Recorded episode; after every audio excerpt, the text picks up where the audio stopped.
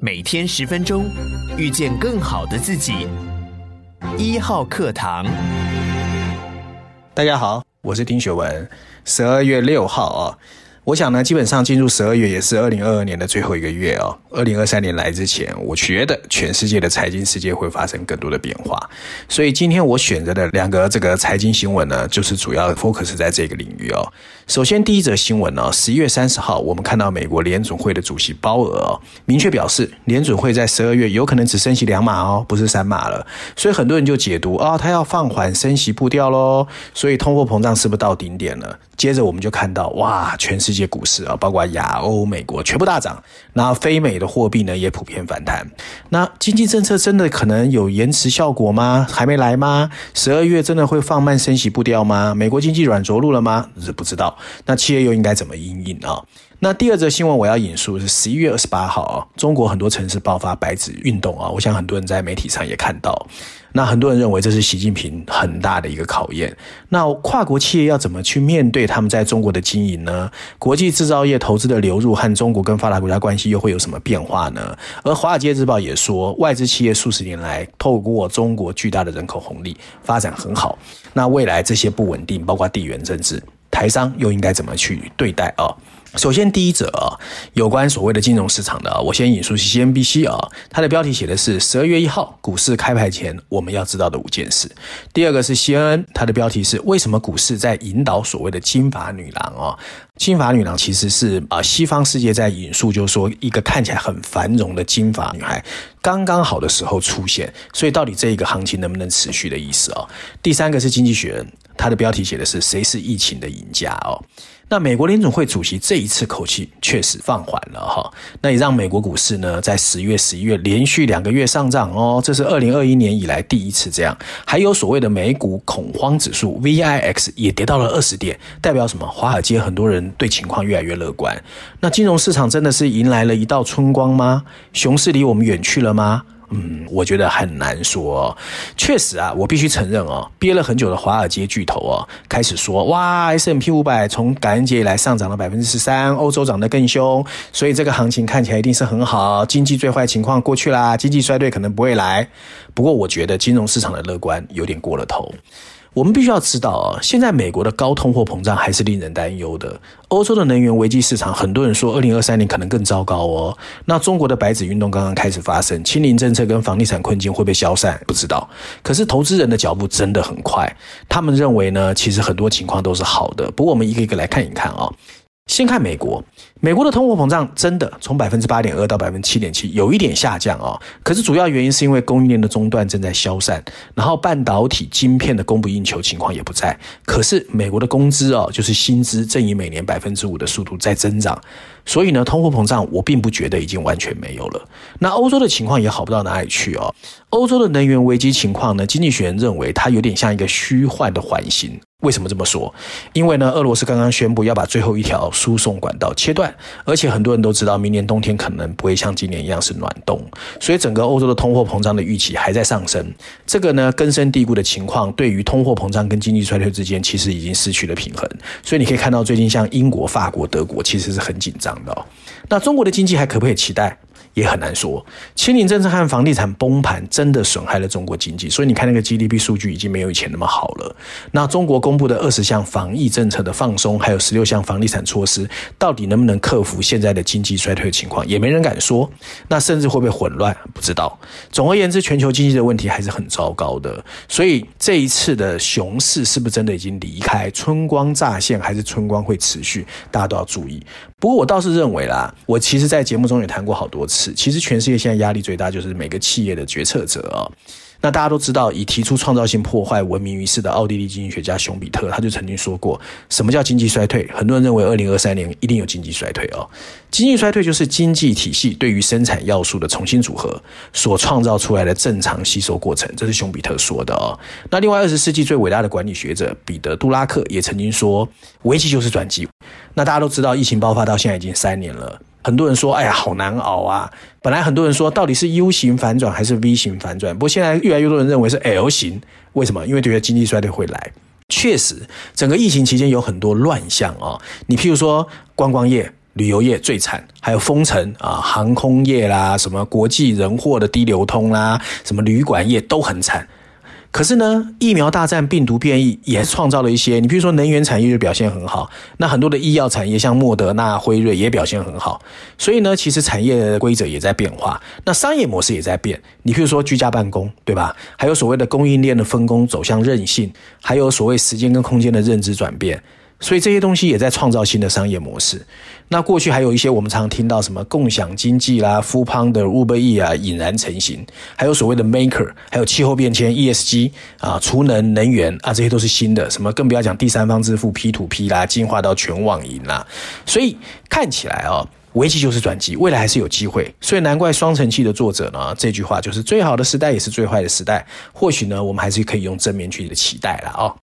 那第二个啊，有关跨国企业的，我们先来看《经济学人》的标题，他写的是跨国企业发现很难脱离中国啊。那第二个是路透社，路透社的标题写的是中国脱钩前进一步后退一步，哎，很难说。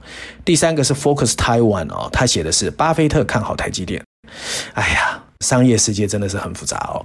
很少有人啊，比现在在中国经营的跨国企业更痛苦。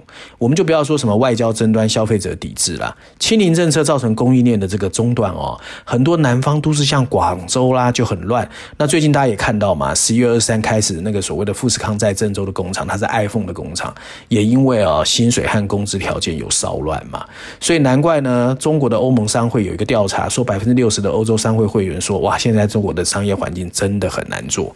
那跨国企业的一个解决方案呢，有很多种。有些人呢把供应链分散到国外，像 Apple、iPhone 哈。那有些人呢其实加码。那到底什么样才是对的？不过基本上现阶段在中国经营的跨国企业都面临两股力量的拉扯哦。那第一个力量呢，其实就是啊，对消费品来说，最重要是外国品牌，其实在中国已经失去影响力。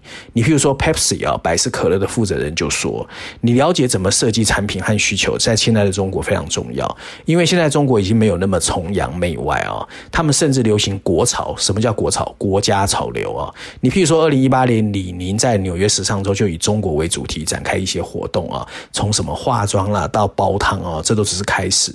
那这个都对跨国企业来说，当然就是忧喜参半嘛。所以你看，连 Nike 哦都开始写汉字哦。那第二个原因就是科技优势的萎缩。像贝恩就说，中国企业的典型战略以前就是说我先打低价的，可以商品化的，反正我科技技术没有你好。可是现在呢，中国也已经开放，就说你外国企业可以百分之百来，代表什么？他们也有自信哦，尤其在能源、电池跟科技上面。你比如说像百度啦、华为啦，他们其实科技在全世界也有竞争力。所以现在跨国企业在中国基本上啊，就只有三条路径中选一条。第一个是撤离。第二个是脱钩，第三个是加码。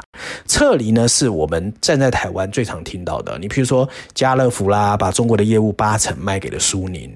十一月八号，Gap 啊，服装品牌也卖给当地的电子商务宝尊。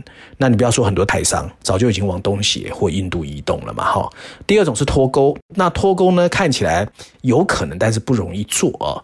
那另外一种叫做分割啊，分割就是什么呢？像肯德基、麦当劳他们呢，干脆把中国企业切割开来，变成中国。麦当劳，那一方面呢，可以避免地缘政治，二方面呢，也能够比较 focus 哦，在当地哦，然后遵守当地的法规哦。那第三种是加码，像西门子啊、福斯啊，就决定加码投资。福斯呢，在十月十三号宣布啊，要加码投资二十四亿欧元，然后在中国去做所谓的机器人还有自动驾驶的合资企业。可是呢，这代表什么？跨国企业其实现在真的是很难去决定一个最好的方式啦。那反过来讲，台商哦，台商真的很辛苦。那大家知道，从中国改革开放以来，其实台商是第一波贡献最大的。那当时在中国大陆盖的都是代工厂嘛。那那个时候主要是因为欧美品牌要求说你要在中国生产，可是你还要有一个中国以外的一个分散风险的基地，所以当时叫做中国加一哦。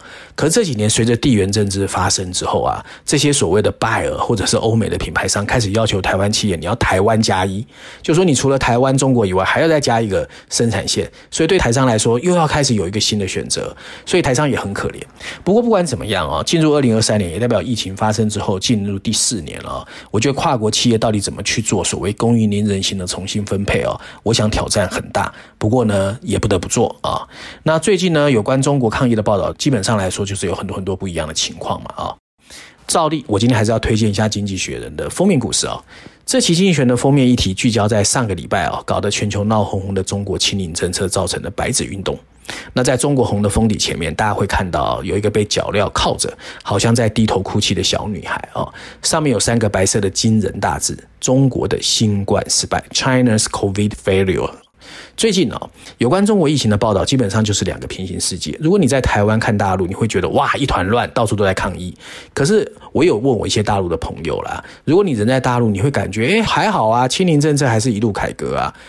我想只有在当地人才了解哦。不过我知道啊，最近中国的这个确诊病例又开始接近历史新高，所以我觉得中国政府应该也是进退维谷了。那 COVID-19 呢，已经蔓延到了全世界百分之八十五的城市。更糟糕的是哦，经济成本一直在上升，还进一步推高了公众的愤怒，尤其在中国。那经济学尝试模拟了中国当前的疫情可能发展，如果选择和台湾一样躺平，中国可能会迎来六十八万人的死亡，很可怕哦。所以中国政府难怪左右为难哦，到底要怎么样让清零政策能够退场？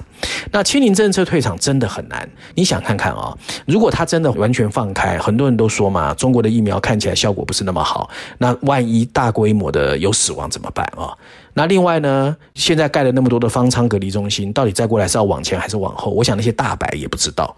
那在二零二零年到二零二一年之际，一切工作看起来还好，所以中国政府喜欢用这个方式来表达中国模式比西方还要好。他觉得西方的治理是颓废不堪的。不过呢，更具感染性的变种病毒让一切破了功，所以现在的中国政府确实哦，不但是自己压力很大，那也引发了经济破产和人们的备受煎熬。那中国到底会怎么变？我想下一个月或许我们会看得清楚一点。以上就今天我想跟大家分享啊，有关过去一个礼拜我个人觉得比较重要的财经议题，希望大家喜欢。如果大家喜欢我的节目，麻烦大家给一号课堂按个赞哈，我想大家的支持就是我继续努力的动力。我们下礼拜见。